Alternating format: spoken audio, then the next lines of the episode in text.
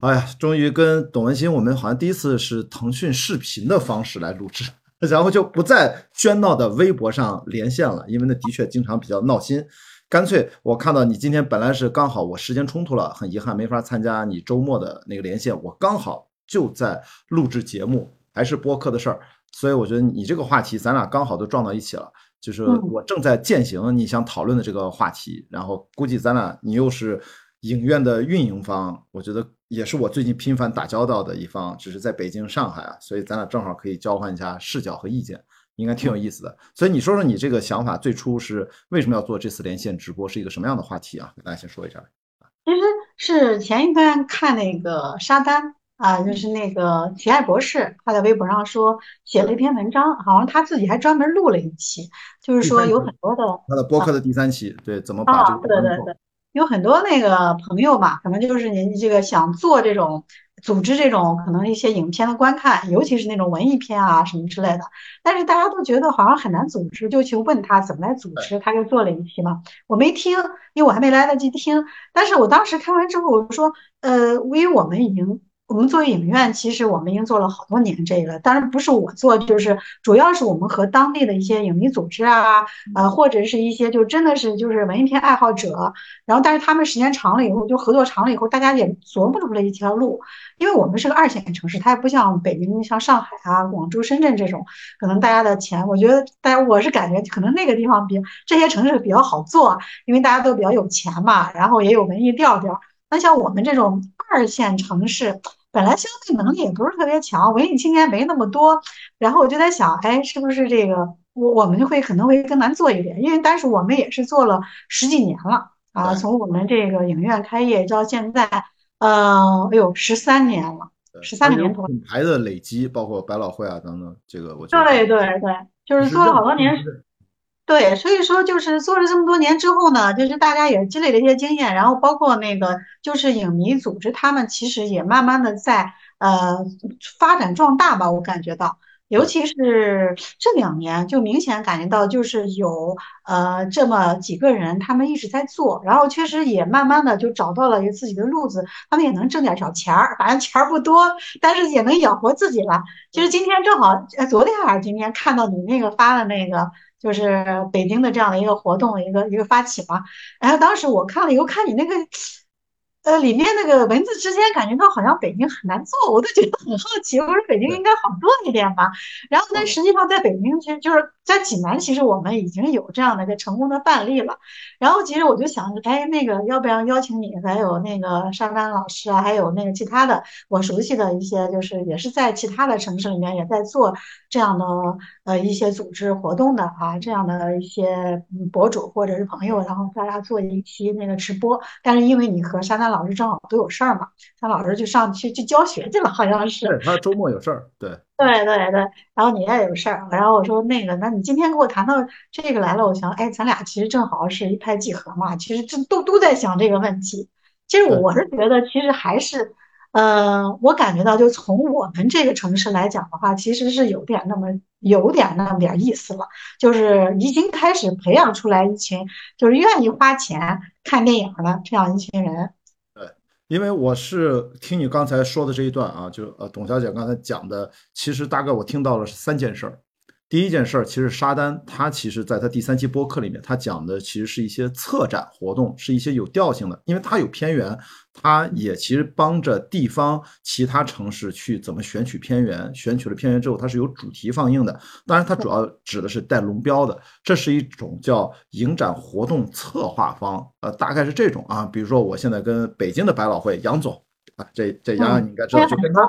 他主要就是做类似策展，跟沙丹的身份其实很像，一个是官方机构，一个是民营公司。那么第二件事儿是，就是咱俩可能今天花很多时间，其实也去分享啊，就是很多民间的观影团组织，他们这又是一个相对而言越来越多的样态开始产生了。这又是另外一种。我自己认为，我其实从今年二零二三年年初春节开始，中国乒乓，我跟张小北在北京第一次做线下。其实我们在做第三件事儿，就是我一直试图把映后的长度拉长，拉长到我其实等于带着观众一起看完电影之后，一起录一个线下的播客节目。其实我认为这是第三种样态，等于电影你。其实你的品质来说，我都不是那么介意。我介意的就是大家愿不愿意从中我们选取一个话题和角度，配合我们邀请的录制节目为重心的嘉宾，在台上和台下录一期可以事后也能反复收听或者收看的视频或者音频的播客节目。所以我觉得我做的其实等于是第三件事儿。但是在外在的形态上，很多人也觉得雅迪做的这个在上海叫播客观影会。北京叫乌爱西尼玛的映后播客现场录制活动，好像跟观影会很像，也区分不开。我也觉得很正常。所以咱今天其实可能沙丹那事儿先不管它，民间的观影团和我这事儿，咱俩可以切磋一点，因为跟你这边交往的交流比较多的，应该是民间观影团这一批。那我做这事儿呢，其实也是我差不多几乎就是我一个人力主。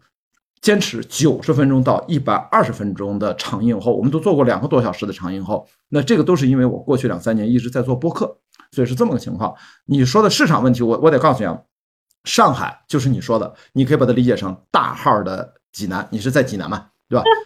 所以说上海就是你说的，他其实我在上海跟呃搭档樊一茹、曹宁还有一些播客的老朋友，我们是以播客的名义做了将近二十场，基本上没有赔钱的。赚的虽然不多啊，但是何况买几个人分一分就不剩啥了。但是它至少它是能够流转下去，呃，包括如果你再找点个别的赞助，片方给点补贴，我们做起来。至于观众招募的多少，有时候压力不大，但很多时候没有任何补贴，我们就愣招。我们票价比如说定到最早的时候很高，一百多块，但后来逐渐降到九十九块，也基本上能招满一百多人，甚至两百多人。比如像奥本海默，我们连做两场。都能招满将近三百人，我们等于拉了六百人出来。当然那是片子本身很火热啊，所以我觉得这是上海的情况。那跟你说的济南，我觉得也差不多，只是策略上略不同。你们是品牌积累了很多观众，我们是主播积累了一些个人的听众口碑。大家觉得，哎，我想见见跟主播聊聊天，我天天在耳朵里面或者在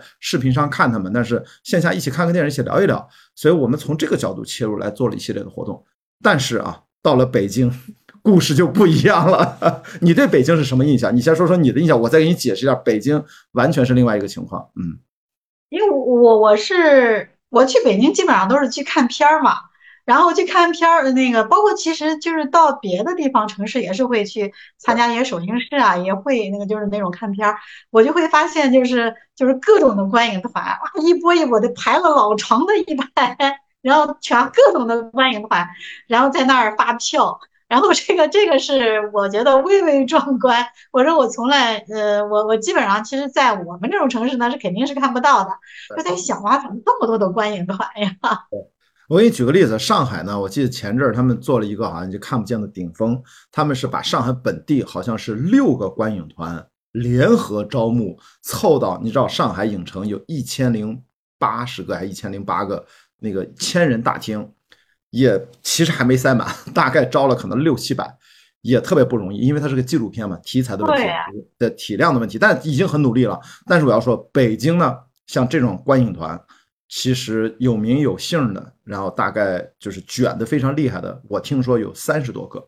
而且呢，北京的情况是因为北京很奇怪啊，主要的电影行业、整个文娱行业、文化行业，呃，演出还好，上海也有很多，但是。影视这方这方面，几乎所有的资源都在北京，那么导致呢，还有一个重要的一点就是电影资料馆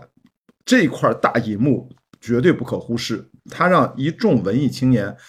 愿意花钱的都花在了资料馆，不愿意花钱的，北京本地有三十多个各种名目、各种跟片方、各种合作形态的观影团，大部分几乎不能说百分之百，百分之九十九，除了我啊，都是免费招募为主。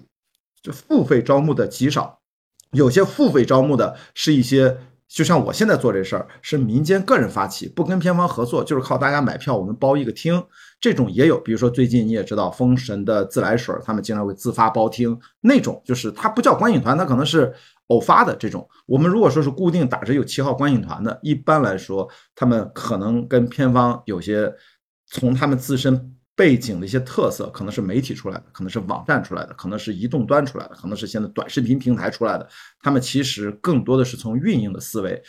他们认为手上有一些玩法和一些资源和一些渠道，可以到偏方那个地方进行一定程度的变现，那么拿到一定的费用，他们再来招募这些观众。这些观众他们不向他们收钱，这些观众你可以把它理解成像 NPC 一样，你来这儿看电影就好了。我要你的可能就是。猫淘上去点赞点想看写短评，要不就豆瓣帮打个分，或者是你就映后想好说点能出圈的话，拿短视频给你拍下来，在短视频上投放。所以呢，传统目前看到的主流的观影团，从一八一九年开始兴起到过去的四五年，我觉得已经进化的在北京啊，已经卷的相当厉害了。而且呢，他不但是要凭着这个东西，他才能拿到偏方的 offer，同时呢，他还要把服务做好，他要拼周边、拼礼品、拼赠品，就感觉这简直不是一个红海，这简直就是个火山口。谁去那儿，像我这种去了就一缕烟，啪一直接烧成灰了，你知道吧？所以就很艰难。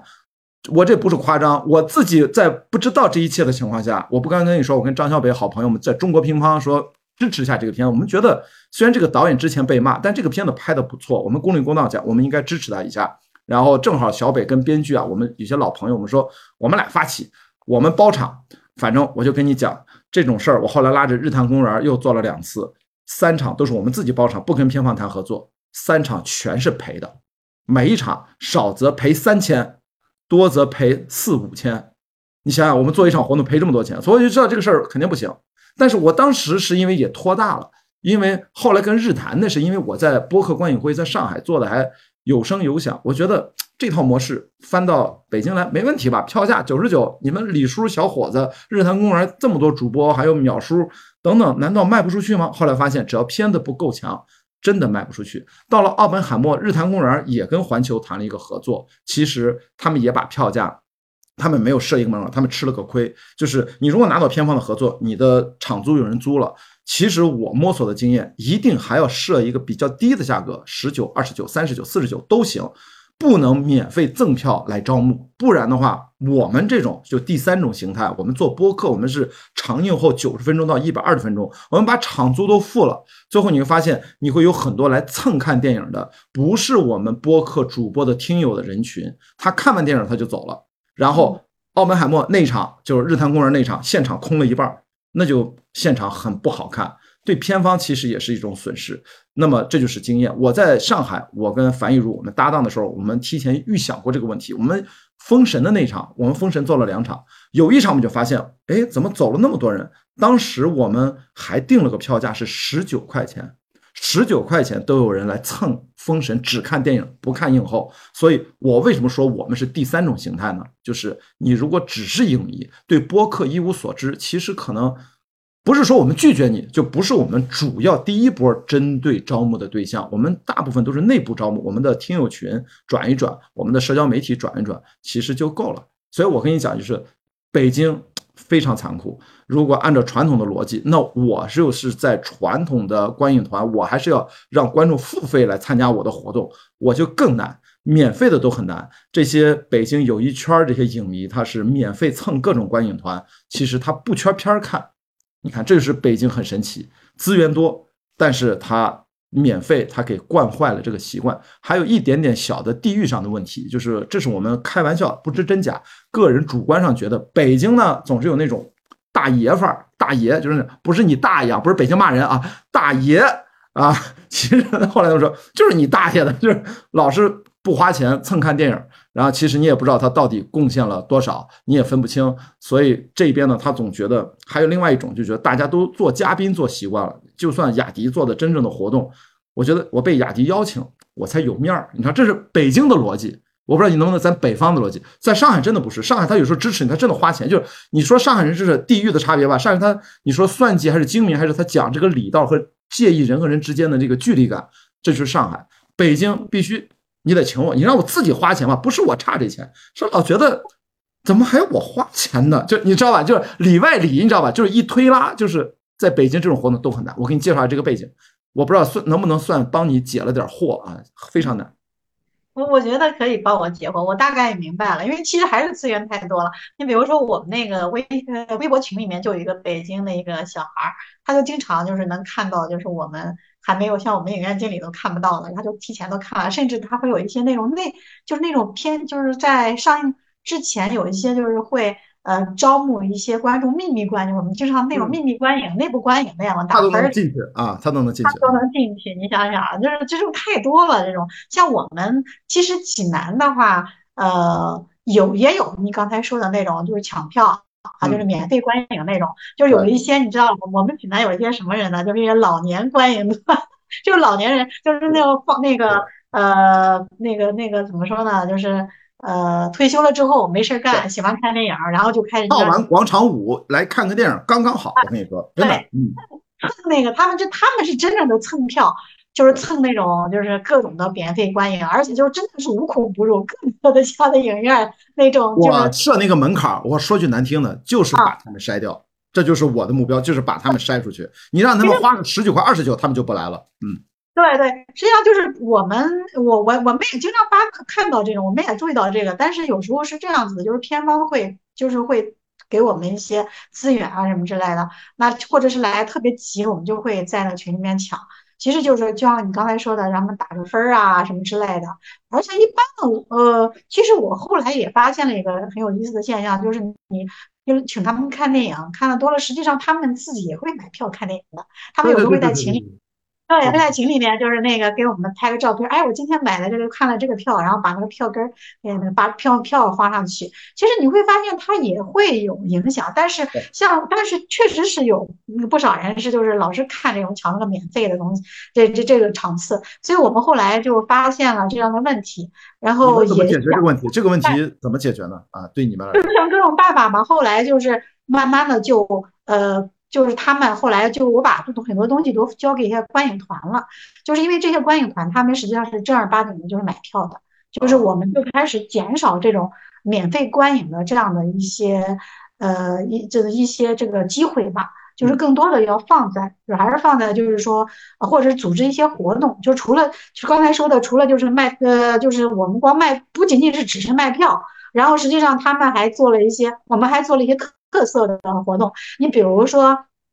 像这一周吧，这个周末我们要做一场看不见的顶峰的一个无障碍观影。嗯，因为这个片子我是老早就给这个，我给他们那个片方很熟，老早就给片方说，哎，我说你们，因为这个片子我觉得特别适合做无障碍，因为它是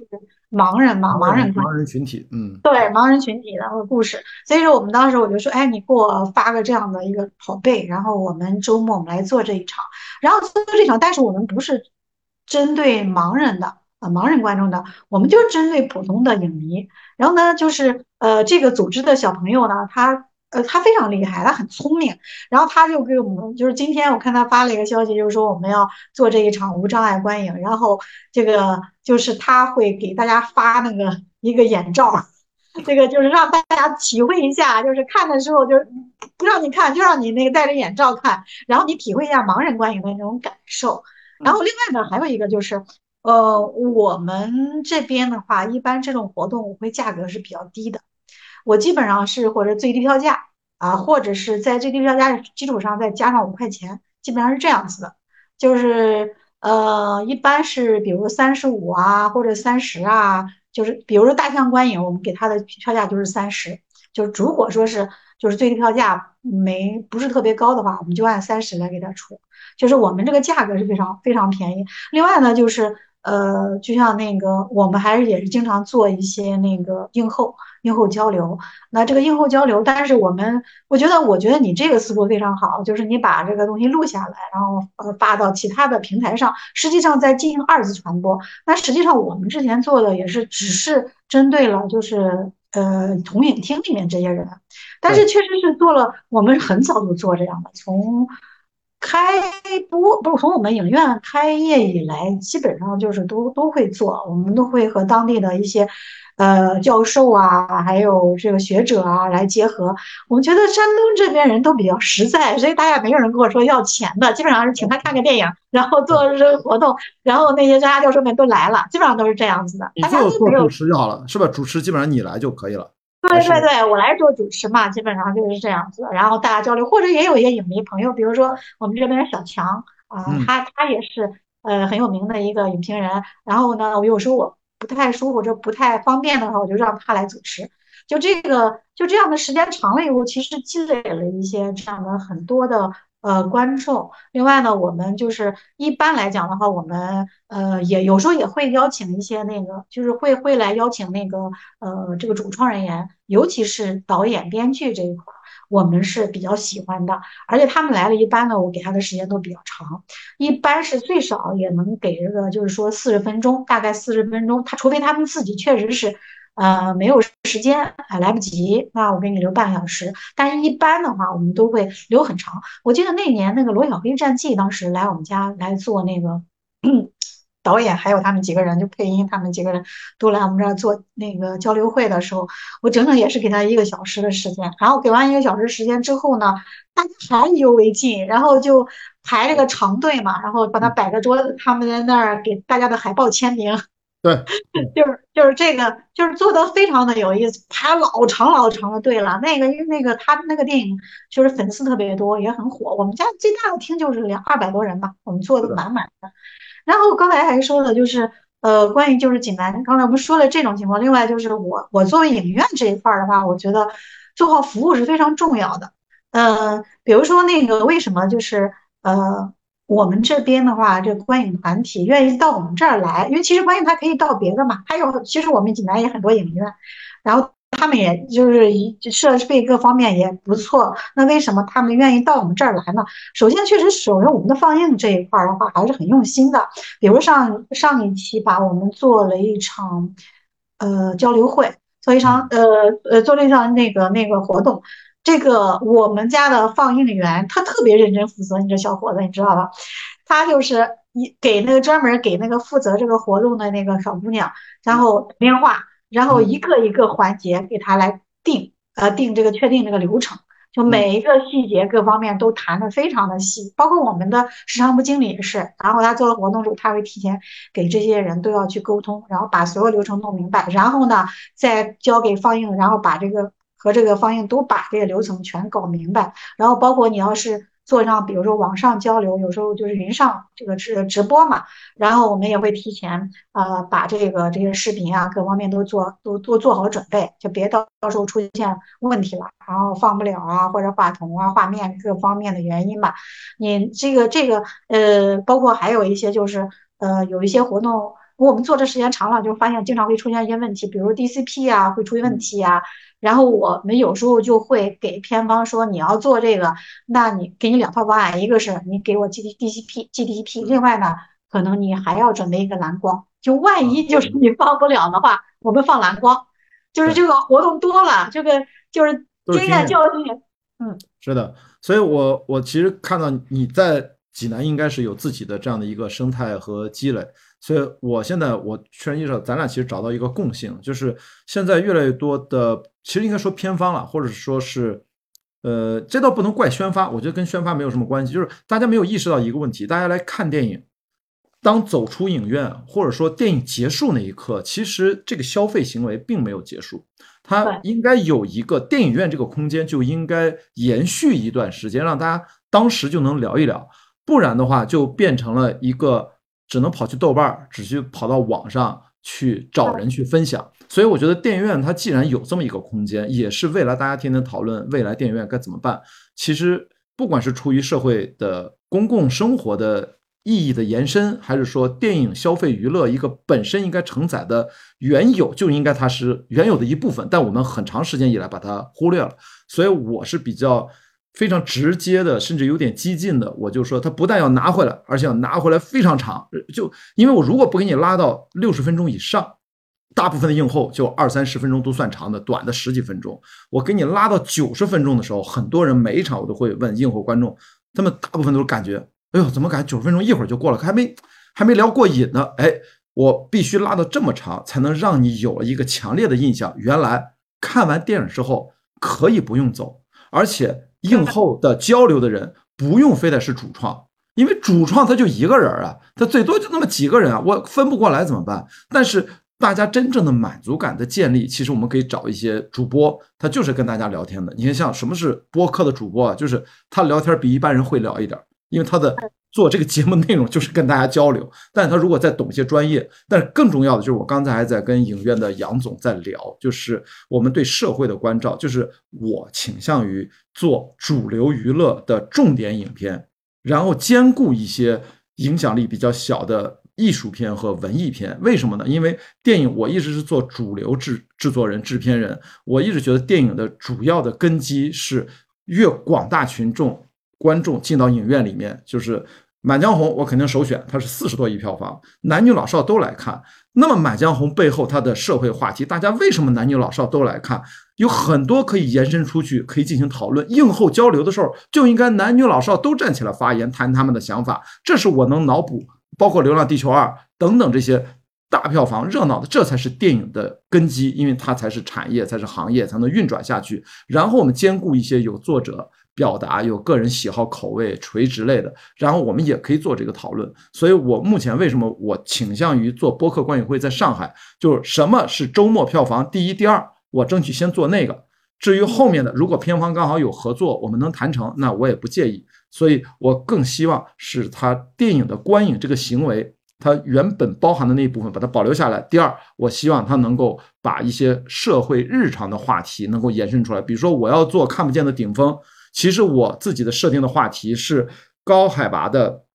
户外运动和对应的风险管理意识。这个其实跟大家就日常的关联上，毕竟登珠峰的人很少，所以我如果要去做河边的错误，就现在我二十九号那一场，我可能更多讲的，比如说河边的错误解密大赛，就是你到底看懂了啥，你理解的啥，让大家互动参与进来，这是你看这个电影的愿望。所以我觉得从这个观影行为重新理解，第二是要从主流的。娱乐的心态上要跟大家建立那个连接。我做这个映后是来建立连接的，我并不是来上课的，我也不讲视听语言，我不是来干这个的。第三就是我们要看看具体的片子具体分析，到底它该怎么处理，所以我才会说我其实做的是第三个形态，因为这些内容只有在充分给我至少一小时起以上的时间，六呃六十分钟、九十分钟或者一百二十分钟，我请不同的嘉宾的组合，主创都不用来，我也不依赖主创。我才能持续的做下去，然后后面就是在讨论怎么赚钱的问题，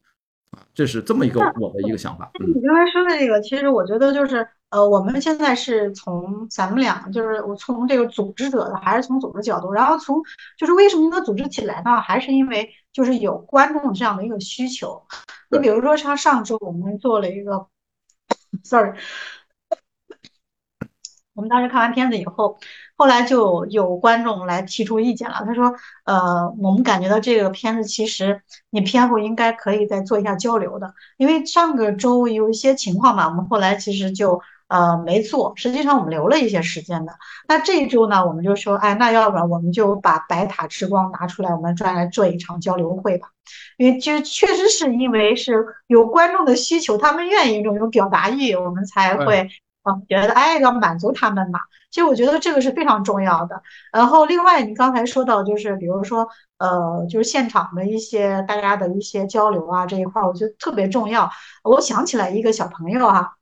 他是那个我觉得山东艺术学院的吧，他应该毕业了。他有一次他来找我，他跟我说，他董姐，他说特别感谢你。那我我说怎么了？他说那个我上大学这些年，就是这这几年一直在参与你们的这样的一个偏，就是交流会嘛，偏后交流。他说我感觉到我学的东西比老师讲的还好还要多。我说这个这个要是老师听见了会很很生气。没 有没有，就是就是课余活动就应该起到这样的作用，对对对。但是我很开心，但是我又觉得很开心。其实我觉得这个就是我们要做这样的一个意义吧，它确实是有影响力的。就是不管你，就像刚才就是不管你的就是想法是什么样，是要做这种。呃，主流的电影呢，还是要做这种，比如说我们是重点在做这种小小文艺片嘛。其实我觉得就是，呃，对于这个这些观众来讲，确实是有影响力。另外，我们再说说对于这种年轻的导演的影响，因为我做的很多都是就是见面会，很多都是年轻导演。嗯，然后这个年轻导演，我觉得，呃，我觉得就是前前两天有一部片子叫《杨子困惑》，那个导演呃李觉嘛来了以后，他其实挺坦。刻不安的，他就挺担心的，就是大家喜不喜欢啊什么之类的。实际上，我跟他，我当时说，我说，呃，你不用担心，因为我们这边的观众他其实是更愿意鼓励导演的。然后很多其实导演他们其实真的是年轻，有的年轻导演他真的是刚来的。就可能他刚进入第一部片作品进入院线，他其实是挺忐忑的。然后就是，当然我们也看到有些，比如说今年，像比比如说 First 呀，还有那个像这个呃平遥上也有很激烈的对话嘛。但是我觉得我们这边的观众，就是他可能更多的包容心，可能更有更强的包容心。当然了，就是进入院线的片子一般也质量不会太差。啊，就是他肯定是会有亮点的，嗯，然后在交流的时候，你会发现我们的观众真的是，他是在各种的方、各种的这种来夸奖导演，然后他做的 做得好，然后呢就去来夸奖他，包括其实我也会有引导，然后我就会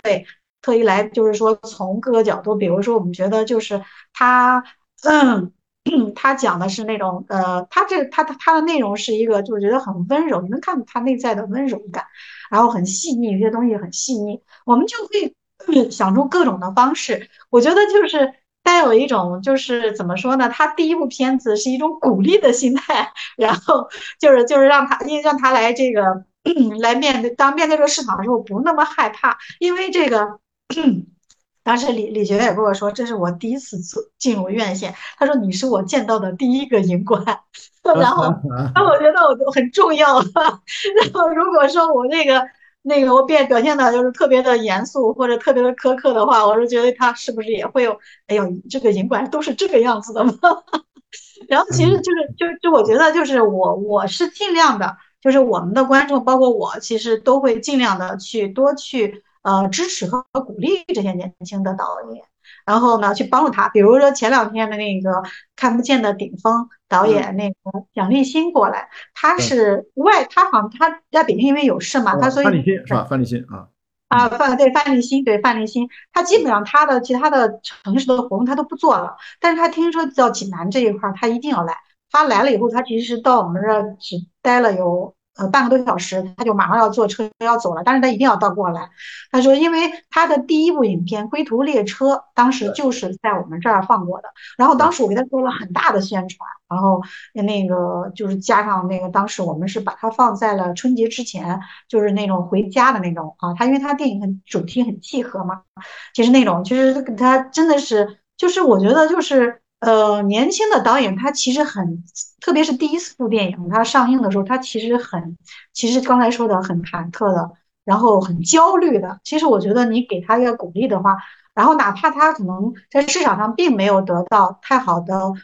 就是票房的这个这个成绩，但是我觉得就是他会增加他对，就是起码他通过这个。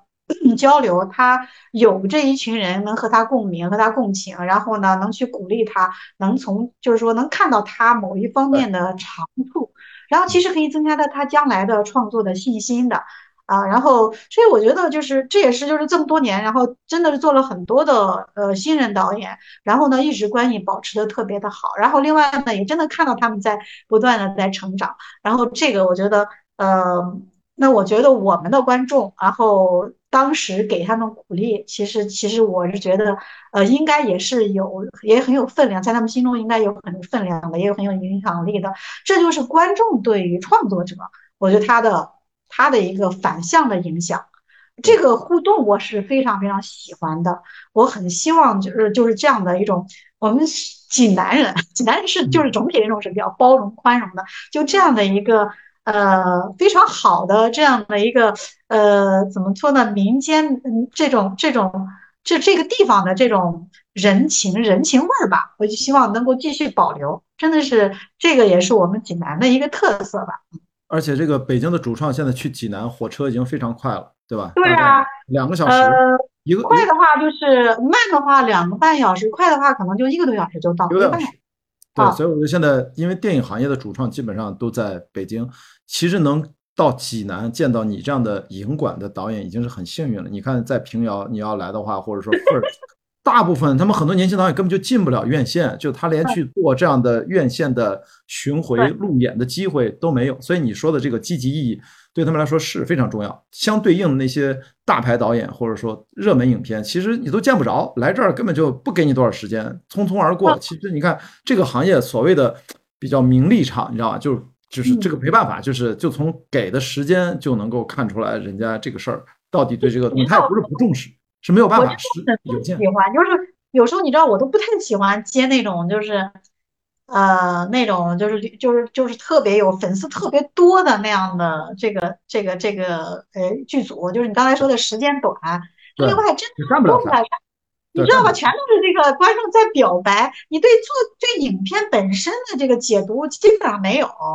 所以说就现在也看到也有很多的那个剧组，因为他也发现这个问题，他有时候他们也会埋，就你也知道预埋问题啊什么之类的，他们会有预埋，怕就就怕这种就是全都在。就是表白啊，然后或者是在什么什么他的这一块。说到底，这就是关于粉丝向的话题。这个当然，这个话题现在在网上也变得越来越危险，就是大家经常会不同的粉丝就会吵起来、打起来，衍生出一系列其他的问题。现在变成你喜欢电影，大家其实都忘记了，其实经常喜欢的是脑子里面想象的一个东西，而真正在你眼前的这个作品，大家可能只看到了明星，可能只看到了大导演。所以我其实做这样的长映后，哪怕我们有的时候。你看，有跟片方合作，如果片方有需求，我们其实愿意带上主创。不然的话，我们经常是要不就跟片方没有合作，这个场租都是我们自己掏钱，让大家一起凑份子的。那这个时候，我们请的嘉宾也跟主创没有关系。其实有的时候，他聊的那个聊天的现场氛围是截然不同的。你想一想，你作为观众这么多次，如果台下坐的是导演在那儿，你说话就像山东人又好客又比较客气，肯定以鼓励为主。但如果这个导演主创不在，只有你董文新在自己家的一帮会员的资深 VIP 观众面前，大家肯定说这个电影吐槽啊，哪儿是不是可以更好一点？我觉得那个聊起来是更加游刃有余，甚至更尽兴的一种氛围。所以，到底是以片方利益或者影片的等于口碑最好为第一优先，还是我还站到观众这一边？作品是我们的一个介质，是因为这个作品，我跟大家遇到了，我跟嘉宾约到了，坐在这儿，我们只是借着这个作品说事儿。我关心的是台下的一两百人，我关心的可能是我请来的嘉宾，他是否真正自在、真实的自我表达，这种真实感的东西跟观众共鸣起来，让大家觉得这张电影票值了。那么，到底他是不是还真正的支持这个导演呢？我觉得。他只要还能愿意反复来影院，他只要对这个电影，他其实不管是喜欢还是讨厌，我觉得他是抱有善意的。他对来电影院看电影这件事儿，他是乐观的。那我觉得整体而言，他就是好的，因为要让大家畅所欲言。我不相信一个电影所有人都喜欢，我也不相信一个作品它是完美没有毛病。所以我觉得就让他大家充分讨论吧。我希望建立的是这样的一个氛围。所以其实我在谈合作的时候，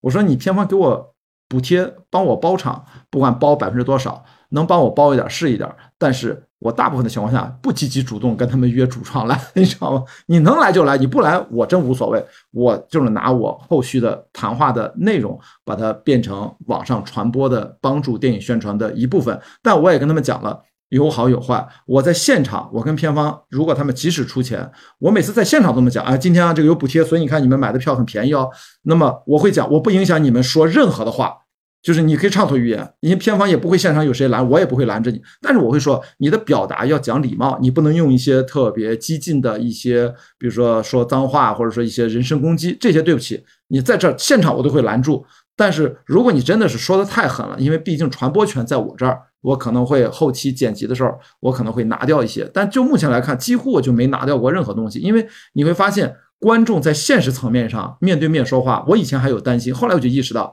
大家不会像网上那样胡说八道，大家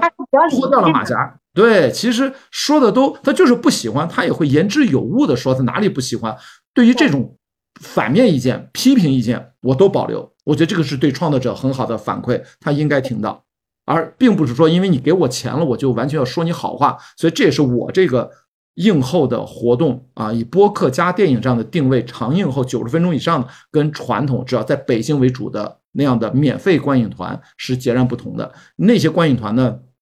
的的确确更像是甲乙方的关系。那在我这儿呢，我觉得相对来说是，呃，也不能说完全平等，毕竟有的时候人家给你掏点钱，我其实还是来帮忙的，给片方帮忙不添乱。但是。我们的自主性、我们的独立意识，更多是大家相信我，因为我作为电影行业从业这么多年，二十多年，大家知道雅迪来做这事儿，他肯定是为了电影好。如果我真的觉得，就是觉得这个电影不行，其实我可能也就早早的拒绝了，或者的确我时间有限，我不可能什么片子都做。但既然做了，一定是我们希望推动这个电影往好的方向上走。但是我们不能借着这个理由，我们就摁着观观众，你必须得这么说，这么说，这么说。我从来不对观众打十分。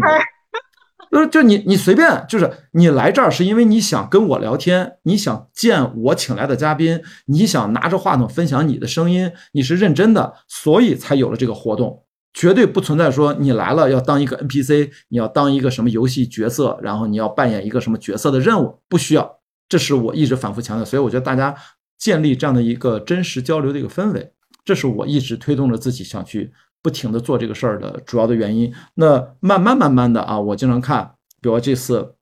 在平遥首映《河边的错误》，余华真的是现场临时决定，他说只是三十分钟的交流聊不出什么，他要变成九十分钟，是他的现场决定，所以他们把沙发搬上去，因为坐着舒服。那我说一看，其实你看真正的作家，他反而就像我一样，我是电影行业的人，但我现在不在一线做制片人，我是不 follow 传统的规则的。我不管说你传统的观影团映后就三十分钟，最多六十分钟，没有，我上来说最低九十分钟。我不管你是，我看余华也是这么讲，他说为什么就是就应该聊？其实那都半夜了，最后聊到了凌晨一点，你知道吗？那天是一个很晚的一场。然后我看在北大，其实也是陈鲁豫主持的那个，也是九十分钟起啊。我觉得大家现在其实都慢慢的接受，以前鲁豫也在北大也不会主持那么久啊，就是我。一直在说这事儿，已经说了一两年了。我觉得其实已经不断的让很多片方开始有这个意识，就是你如果真的要尊重这个作品，如果真的这个作品是值得经得起大家去讨论，应该给它充分的空间。当然，场租费是一个客观存在要求。呃，我现在为什么跟北京的百老汇合作？你看，就说到这周末我要连续做三场活动，两场都是在百老汇。呃，周六是在双井 UME，那周五这场是呃，就是看不见的顶峰，等于最松散式的合作。他们拿十张票锁定了一场，不是要排片吗？片方买了十张票锁定了一场。我说就借着这一场，我们让他正常卖。我们只是在卖的过程当中告诉大家，这场你自己来买票，四十九块钱一张，已经在北京很便宜了。然后我带着嘉宾来，这场映后有六十分钟，因为为了不影响后面再排一场，我们就不要九十分钟了。所以这场是六十分钟，是因为它是在正常的售票，没有谁给任何人钱，就不是商业合作，就是一个很朴素的，我作为一个资深影迷或者从业者发起的一个活动。周日呢，就是彻底的公益场，九十分钟的映后。呃，百老汇不收后面的场租，然后按着片方合编的错误发行价，这个让你来回答，你是不是也觉得最低结算发行价，北京、上海按四十块钱计算？四十块钱，我的妈呀！以前可能网友朋友不知道，你偏后九十分钟，相当于就是他放了一场电影，他就像两场电影，给了你四，就给你要四十块钱，不 值了，你知道吗？对，所以我的意思说，但是我一说最低结算价。就是影院一分钱不赚，片方要结算价四十块钱，然后他就卖四十块钱。也就是说，我说这场为什么叫公益场呢？除了片方收回了发行的该分的片款，呃，就是这个发行方收发行方的，但是院线这一块儿或者影院这块儿其实不收钱，我也不收钱，我也请来了嘉宾，也是日坛公园的李志明。我们那个场还是在一百九十六座的大厅，看能不能把人塞满，就是四十块钱一张票，有没有人愿意来？所以这是周五和周日，我觉得这两场活动按道理在上海是没有必要这么做的。在上海就正常，我请李志明，如果他刚好去了上海，有很多人想见李志明，然后我们就正常卖一个九十九一张票，我们就正常的在美罗城、在 SFC 上海影城的几家店我们都做过，我们就正常卖，也就一两百张也能卖光，然后我们还能剩下结余，我们还会给嘉宾报销差旅费，甚至还再剩下我们会给他差旅费，啊不是给他嘉宾费、车马费，然后我们自己其实都不剩啥，所以说。在上海都可以，在北京完全不行。就算这样，也是遇到了河边的错误，是这个淡季档期里面还算是有点话题性的。你如果你看看，就是刚才那个周五的看不见的顶峰，那个影院才九十个座，刨掉片方就是已经买走的二十个座，可能还剩七十个座。这七十个座我都不一定能卖得出去，哪怕票价只有四十九，你也不能让那个剩下的七十个座都坐满。这就是北京现实的情况。但是我为了要推动自己，我说长映后，让你如果不做，就没有人有这个体验。你有了这个体验，有一个算一个。我已经测试了很多次，大家都觉得看完电影可以畅快的聊一番，真的特别好。但这里面有一个问题，就是你真的得聊得好，因为这个信任度给的很大。一个电影动辄两个小时，甚至《长安三万里》经常封神将近三个小时。奥那个奥本海默三个小时，你再聊两个小时，等于四到五个小时，整个周末的下午全给你了。如果你要聊的不好，如果你选的片子太差，观众会骂你的。但是，所以这个东西也是要真的有一个好的映后体验，你才能真实的让观众。所谓我在建立一个大脑当中，我想象的可能眼下还基本上不存在的一个市场，就是大家愿意为看一部电影映后而买单。这个现在其实在北京还不成立，在上海是成立的。这是中国太大了，因为具体的原因，刚才前前面也说了，就差别特别大。但是北京呢，我又认为必须得做，资源都在北京。如果我就默认过往的这些观影团也好，各种原因造成的这个市场现状，我的这个想法在上海已经印证了非常好的想法，在北京落不了地，就意味着你放弃了全中国在影视行业最重要的根据地，你不去做。那你就太浪费了。我难道我就没法把主创花钱请他到上海来？每一次做都是他们刚好去上海路演，看看能不能旁边给我包一个厅，过来就露一脸。但这种其实对我来说都无所谓。我要要的是更多的资源，除了影视相关幕后，还有其他的主播。北京这个市场，我觉得不应该放弃。所以我现在就是哪怕暂时我不赚钱，我再倒贴自己的时间和精力，我还想再。我觉得至少做几个月吧，可能慢慢能做出一点正反馈。这就是完全靠情怀然后做了，因为就像我们也是，我们其实做文艺片也是，就是你就得靠情怀，就是慢慢的通过时间的推移，就是通过时间就长时间的，就是不断的推，然后呢，就让观众形成一个呃，就就是有一个观形成了一个观众群体，有这样的一个观众群体了，然后呢。呃，再加上就是有也有专门的像你这样的人来推，所以主要的有人这样推，因为像作为影院。我真的是没有太多的精力去做这做这么多的工作。对啊，对，就是因为工作太。这应该是咱俩就是合作关系，对不对？就像我。对对，所以说我就会把它交给我们的当地的影迷组织，然后呃让他们来就是自己去组织，然后呢，但是我就给他做好服务。那我给你呃就是呃放好片子，给你就是再给你排好片子，然后呢，我们再谈，就像你刚才说的那个多长时间的一个交流。呃，那再一个交流的话，就是你呃会偏后交流，呃，那个是怎么来什么样的形式啊等等。其实这也就是把这个服务做好，然后呢，就是给他们这样的一个，就是呃，就觉得流就是合作的很愉快，很流畅。那这样的就是就是就是做好这些，然后呢，就是整体的感受都非常好，那大家肯定都愿意，就是不断的在参与这样的活动。他们以后再推的话，肯定是大家都愿意，而且呢，就是他们也会有，比如提一些要求的话，然后我们也愿意也会考虑啊，可不可以做到啊？就是呃那个能能，比如说这个呃，他们想做这种偏好交流。那我们就可以给你留个时间，就不收费。我们就是我们也是，其实我这种不收费的长时间的交流会，我都已经做了好多 好多年了。这个真的是，就是你刚才一说北京没有这样的，我就觉得很好奇啊。那我这还挺前卫的嘛。因为你知道，我其实现在就逐渐的在摸索一些新的可能。我不知道，我前阵跟张小北拉着，就在就坐在这个桌子上，对着我前面是个七十寸的电视，因为封神上流媒体，我们俩戴着耳机。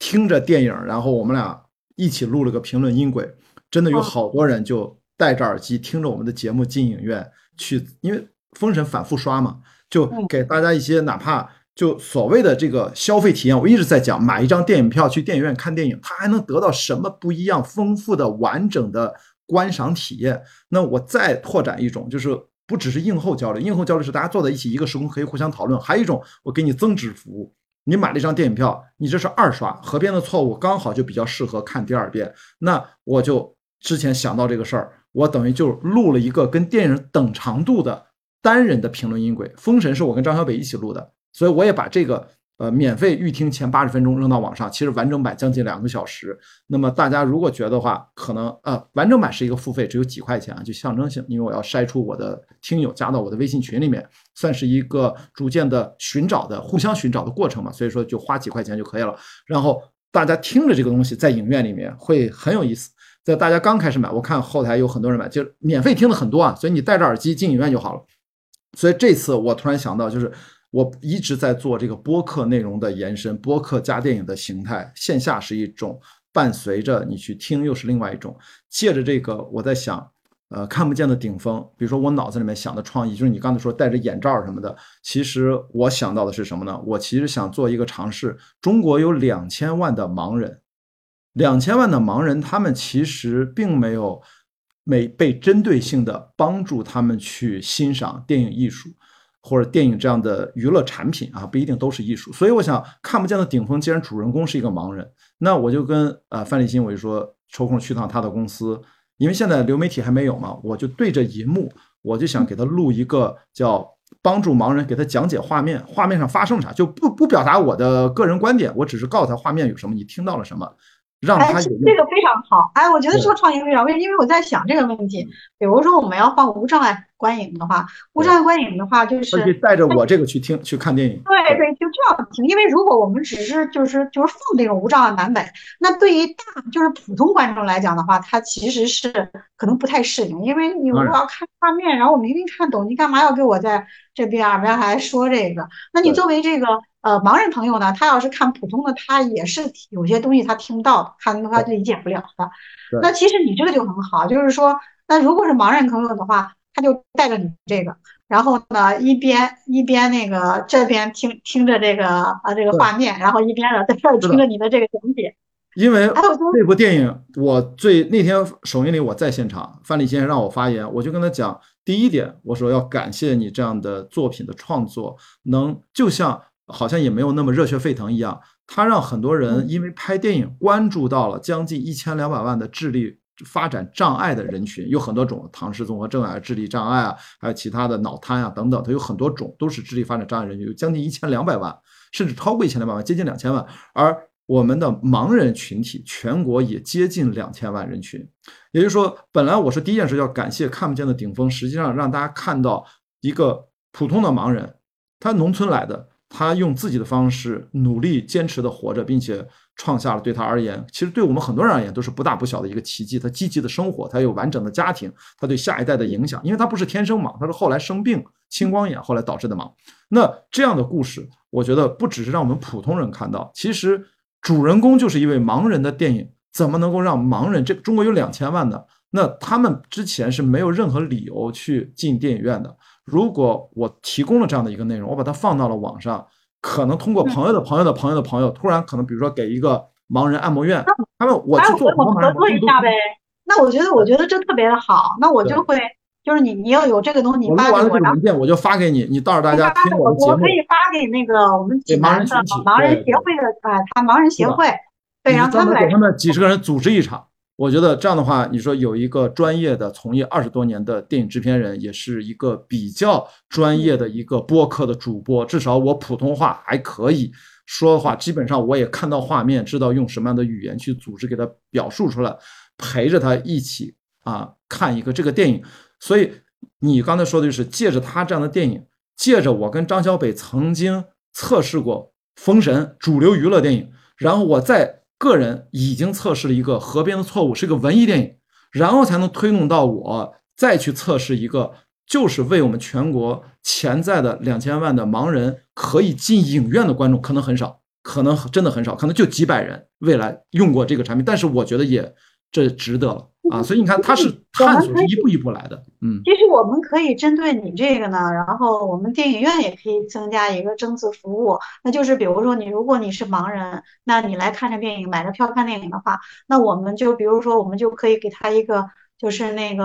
M P 三或者什么都行，给你之类的，对，把你这个然后交给他，然后告诉他看的时候你就直接打开然后同步来听，我觉得这个就特别好。或者就是什么呢？就是他只要有智能手机的。我们可以提前把你的智能手机给你调好，打开，因为这个节目是网上在线，有网络就可以，你听就行了。对对对，就是这就是一个增，就是电影院那个增值服务特别好。哎，我觉得这个哎这个非常的好。哎，我回头回头做了以后你发给我，我先想想怎么来推。因为这个片子这也是一个推这个片子特别好的一个点，就是电影怎么做宣传，那宣传点在什么地方？然后其实你有时候你觉得也是在想，也是帮他们在想。那其实我觉得你这个点就是也能帮这个电影就是来做一些宣传推广。因为宣传是一方面，最重要的这个点，其实我还是那个概念，说先感谢。制作人、制片人和导演和创作者，他们拍了这个电影，我才有这个想法。就是这个想法，如果凭空而来，我就随便，比如我就给《河边的错误》我做了一个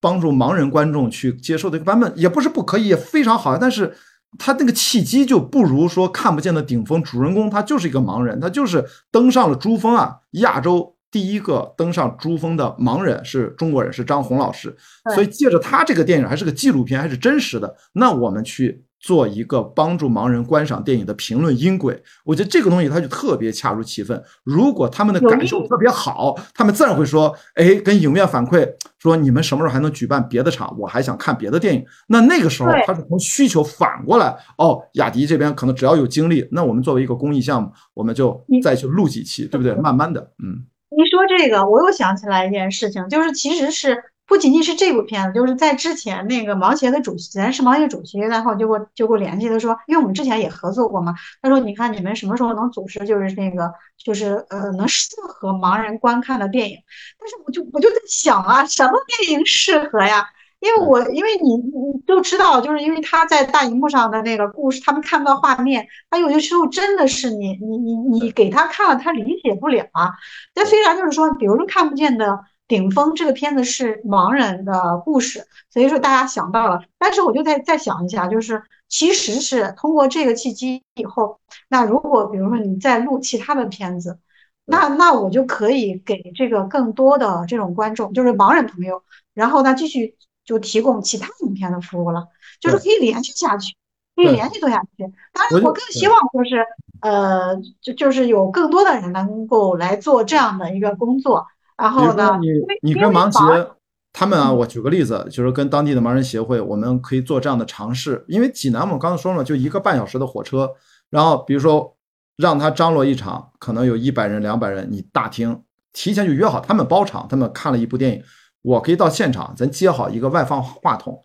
回到我们的默片时代，或者日本电影它叫辨识，你知道吗？就是现场会讲电影，你就不用说听，你可以让大家直接现场看。其实也是一种方式，因为我估计一般人不太会做这个工作了，因为一般人不像我们经过所谓的科班训练，就是你看到画面是什么，如何用最精炼的语言、准确的语言去描述画面，给到现场观众。那样的话，因为我们讲了两件事儿，一种是现场版。另外一种是我录好了一个声音文件，放到我的播客节目里面。这以后未来就是专门其实给盲人听众或者是影迷去二刷的。有时候二刷的时候，他可能也想听，他可能通过我的描述看到了别的，这个不一定啊。这是两种形态，所以我觉得这个东西可以普及全国的盲人，甚至全世界的只要盲人，他只要喜欢看中国电影，他是盲人，他他是身居在海外，他也可以听我的节目，然后在电脑上放，拍一下，这时候我手打个板。开始放龙标，当当当当，啪打个板，哎，后面就放，就这么简单。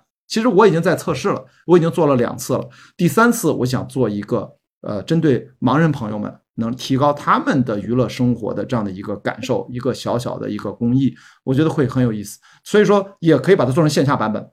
约好了说呀，你跑一趟，我这边包了一个厅，跟当地的盲人协会或者是相关的一些机构，他们有一百人、两百人在你的电影院啊，正好你的电影院能提高很好。然后只要测试一下话筒那个音量。我们提前测试一下，说话正好现场观众他们也能听清，也能听能，可能那个放映的音量可能就要把那个分贝降低一点，这样的话他们听起来不会，这个到时候是技术问题，所以我觉得这两种都是值得。有一个。